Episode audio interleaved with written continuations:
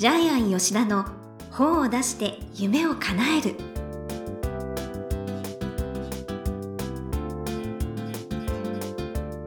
こんにちは倉島真帆です。ジャイアン吉田の本を出して夢を叶える。ジャイアン今日もよろしくお願いいたします。はい、よろしくお願いします。はい。ジャイアン沖縄の養護施設の子どもたちにランドセルを配ったそうですね。はい、あの日本で一番最初に、えーまあ、タイガーマスク運動を始めた、まあ、理事長と一緒にですねええ。行きまして、はい。まあ、親のない子どもたちにですねランドセルを配りに行きました。何個ほど配ったんですか、えーまあ、今回は3個なんですけども、はい。あの大体、えー毎年何人かがですねあそう入学ですね。1年生にそうなる1年生になる、時。はい。はい、えーで実際にあの日本で一番最初にランドセル活動をやってるのがですね国際ビジネス大学校を作ったはい、中谷義文さんっていう方なんですけども、あのタイガーマスク、はい、タイガーマスク。はい、はい。その方の本をジャイアン作ってるので、えーまあ絵本を作ってるんですけども実際にあのランドセルを、えー子どもたちに渡す、えー現場を見たいってことでですね。うん。ジャイアンもランドセル1個手渡してきました。あはい、どうでしたか？すごい喜んであましたか？子供たち結構元気ですね。ええ。はい、で中谷さんはあのスーパーマンの格好をして行ったんですけど、じゃあね子供たちも本当お喜びだったんですもう子供ねたちもお喜びですね。ねえ。はい、素晴らしいです。はい。ということでジャイアン吉田の本を出して夢を叶える今回もよろしくお願いいたします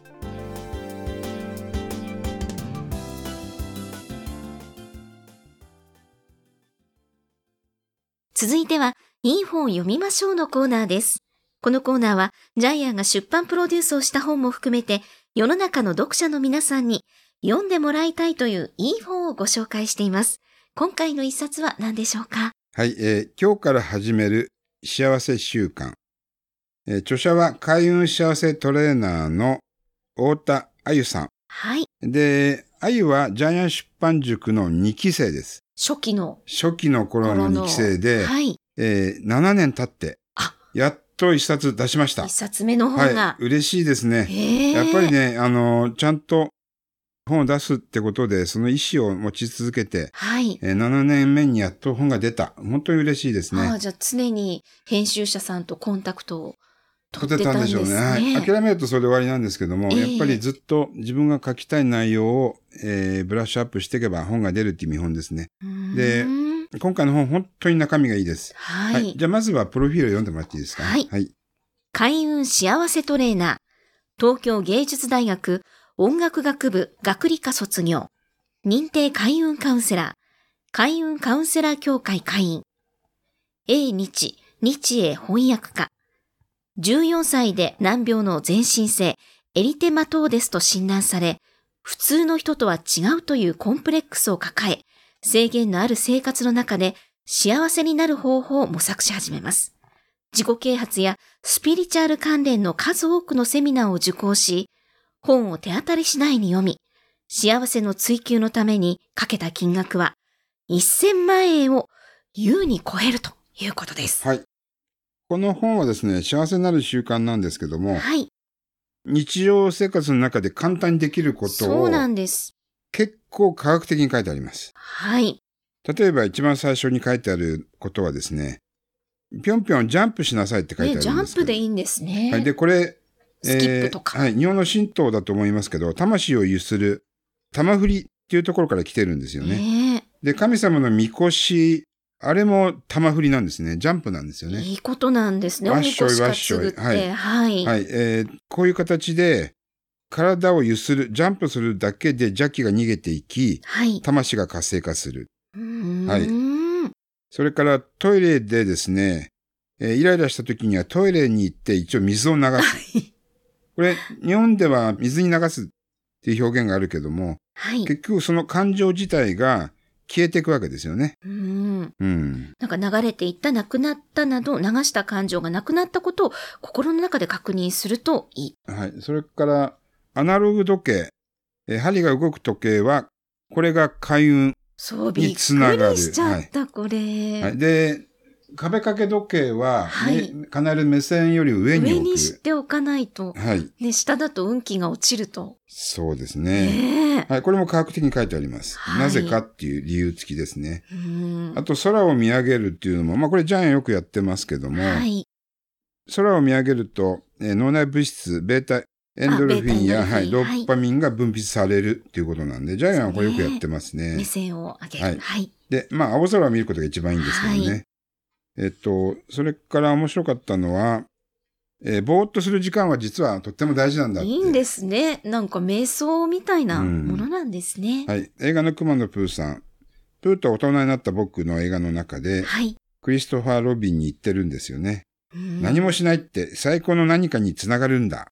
僕は毎日何もしないをやっている。まあうちの社員で一人な毎日何もしないことをやってる人がいるんでえ、すよ、ね。誰ですか？いや、いないですよ。いるいる。はい。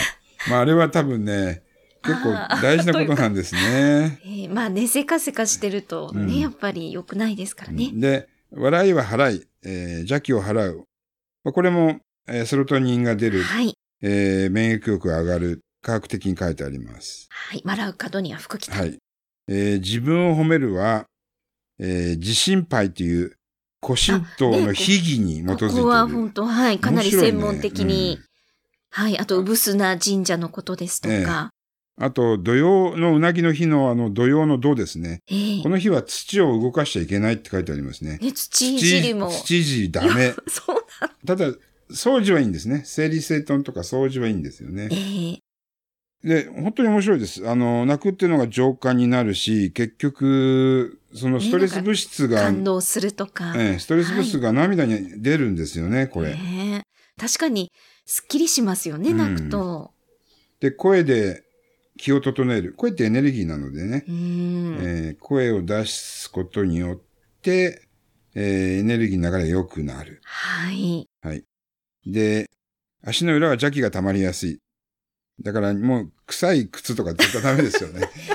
なんか帰ったらね、塩で足を洗え。これいいんじゃないですかね。あのーついてない時は、粗塩で足を洗うって。あこれは確かにいいですね。えーっと、いい運も悪い運も足から入ってくるそうです。ねええやっぱり靴って大切なんですうんね。でで、これってね、まあ科学的に書いてあるけど、はい理屈じゃなくて確かに足から入ってくるって感覚ありますよね。うんうん。確かに優先のツボがありますから。で、髪もやっぱり、髪を切ると焼く落としになる。で、実際に髪にエネルギーが入っているっていう話は、古今東西ありますようね。ん。なんかブラッシングだけでもいいってうん。書いてあります。あの、旧約聖書にもありますけど、はい。えー怪力のサムソンって長く伸ばした髪を切られて力を失ってしまいました。ああ。同じような映画って結構ありますよね。へえ。えーな昔何回か見ましたけど。確かにそうですすね、髪は。うんハワイでも髪にマナ、霊力が宿ってるそうですし。うん、そっか、だから伸ばしてるんですね。うん確かに言われてみるとそうだなえーそう、と、あーっていう。うん、ことがいっぱいありますうね。ん。あと、まあ、私、あの、寝室にうん。コップに水を入れて置いておくっていうのはすぐやってみようと思います。コップの水は、えージャッキーもそうだけど、電磁波を吸い取るそうなんええ知ですよね。らなかった。ねただ朝起きてその水飲むなって書いてありますね。間違って喉乾いて飲んじゃって、運 落としちゃうみたいにな。ね。あの、あと、舞神様ね。ウルスナの大神様。みんな一人一人神様を持ってるんだけどうん、対話してないんですよね。はい。で、この本の鮎は自分のうつぶな神を見つけてそこにお参りするようになって、もうどんどん運が良くなって、ねはい、疲れも取れるようになった。うん。えこれ不思議な体験ありますけど、皆さんも、えーその、えー、うぶすな神持ってます。あと、今いる場所と自分が生まれた場所って2箇所あるんですよね。うん。はい。これを見つけることもできるそうです。はい。はい。私も調べています。ねちょっと、あとね、ジャイアン面白かったのは、ええちょっと嫌な気分、違和感を感じたらそれは違うっていうサインなんで、直感ですかこれね直感注意した方がいいって確かによくありますよね。そうですね。付き合う人でも、あ、この人ちょっと、なんか違和感あるなと思うと後でトラブルになったりね。ええこれよくあるんだよね。あ、そ、そうです。うんやっぱり研ぎ澄まされてらっしゃって。うん。なんか周りが止めるんだけど、付き合うと、えー、冷麺にあったみたいな。そう。なんか、なんか、ある、ありますよね、これうね。ん。うん。でやっぱりこの太田さん自身もやっぱり難病で、苦労されて、彼ね、女はね、実体験に基づい基て、づいて自分で苦しんだからこそこういう本書けたんでしょうえね。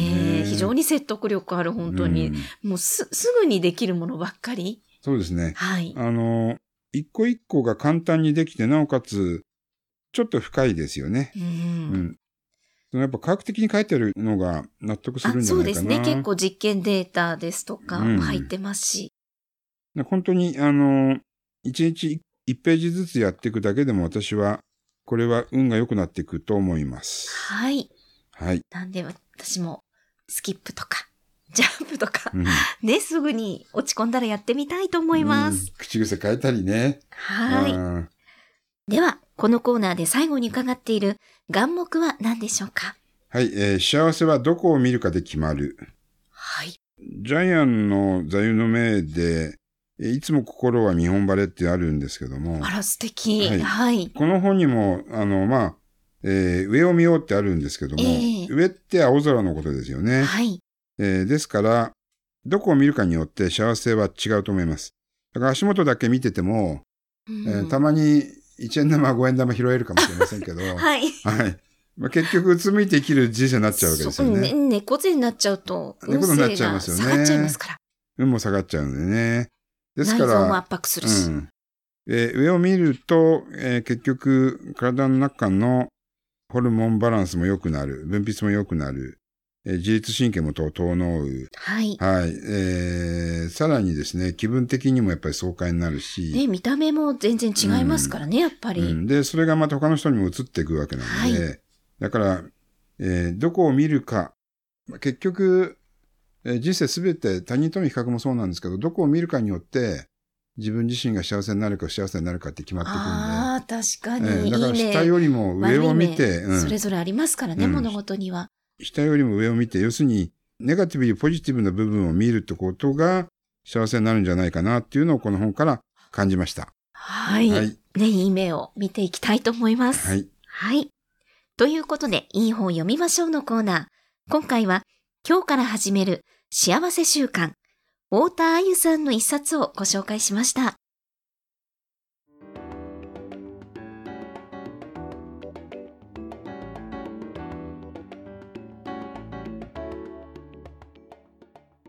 続いては、本を出したい人の教科書のコーナーです。このコーナーは、本を出すプロセスで出てくる問題を毎回1テーマに絞ってジャイアンに伝えていただきます。さあ、今回のテーマは何ですか？はい。えー開運マスターになろう。お。えっと、これ幸せ習慣なんですけど、え、そのまま運が良くなる習慣でも全く問題ないですよね。そうですね。はい。で、私たちは、えーみんな同じ環境に生きてるんだけども、一方が運が良くなって一方が運が悪い。でこれってやっぱり生き方の違いなんですけども、でこの本の中に松下幸之助が「君は運がいいかね?」って聞いて「運がいいです」っていう社員を採用してた話があるんですけど、はいうんえっとじゃあ、えー、真帆ちゃん聞きますけど、はい。両方とも運がいいですって言ったらどっちを取る？あ、ここに書いてありましたね。書いてありました。はい、どっち取ります、声の大きい人を取る。そういうことなんです。えーたったそれだけだけでも運が良くなっていく。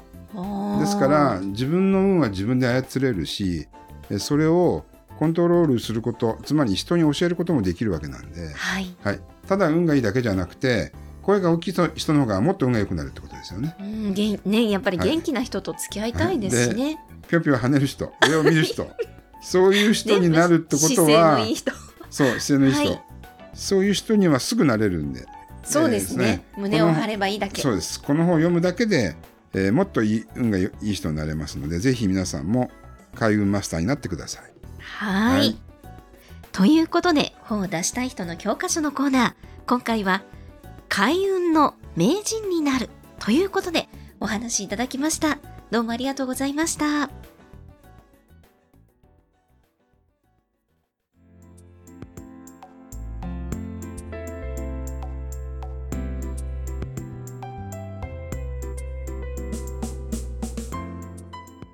ジャイアン吉田の本を出して夢を叶える、いかがでしたでしょうか？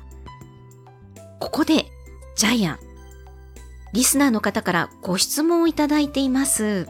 ご紹介いたします。私は72歳ですが、18歳時に少年刑務所に投獄されました。その記録は3年にわたり綴っています。少年刑務所はすでに閉鎖され、近いうちに監獄ホテルとして再スタートします。2019年末には監獄行政資料館がプレオープン。拙著少年監獄の記録を何とか世に出したいと熱望しております。されど悲しいかな心理描写などを書く才能が欠けています。ぜひとも吉田博先生のご共同を賜りたく存じます。はい、ありがとうございます。ヘビーな中身ですよね。はい。はい、えっ、と、これもう見本原稿も送られてきてるんですけども、はいなかなか面白いので、今の見本原稿のまま会話、えー描写文の中身でいいと思いますね。あとは、えー小説を読んでですね、えー小説の中にある、えー情景描写や感情描写を取り入れるだけで、一応文章としては本になる内容に近いものができるというふうに思ってます。はいはい。昔安倍ジョージっていう方があーいらっしゃですねいましたねはい塀の中の懲りない面々えですか、ーはいはい。えー大ベストセラーになりましたけども、はい。あの本が参考になると思います。ああ、そうですね。はい、で昔ちょっとジャイアン安倍ジョージさんからも原稿をもらったんですけどもちょっとそれは予算の関係で本にならなかったですね。うーん。えーということでですね今韓国ホテルになる、えーまあ、こういうのもちょっとありだと思いますね。あと昔あのジャイアンはですね日本人で初めてアフリカのレベル4というですね、はい。まあ、あの死刑囚とか、えー無期懲役の方が入る、えー韓国に日本人で初めて入ってきた丸山高美さんの本も作ってるんですけどあ、も、そうなんではい、すねプ。ロデュースしてるんですけども、ええはい、それはホテルカリフォルニアっていうですね、えータイトルで出て結構売れたんであ、すけど。も、はいはい、聞いたことあります。えーもうあのすごい。絶版になってますけども、ええ。えーっとまあ、その本ももし探して参考にしていただければ、えーアメリカの刑務所内のもうドロドロした実態が、えー心理描写を、えー交えながらですね、えー詳しく書いてありますのではい、ぜひ参考にしてください。はい。はい。ということで、飛鳥天平さん、聞いてらっしゃいますでしょうか？はい、ぜひご参考くださいませ。ということで、あの皆さんからもこのように出版に関する質問など何でもお待ちしていますので、天才工場のホームページをチェックしてみてください。それではジャイアン、今週もどうもありがとうございました。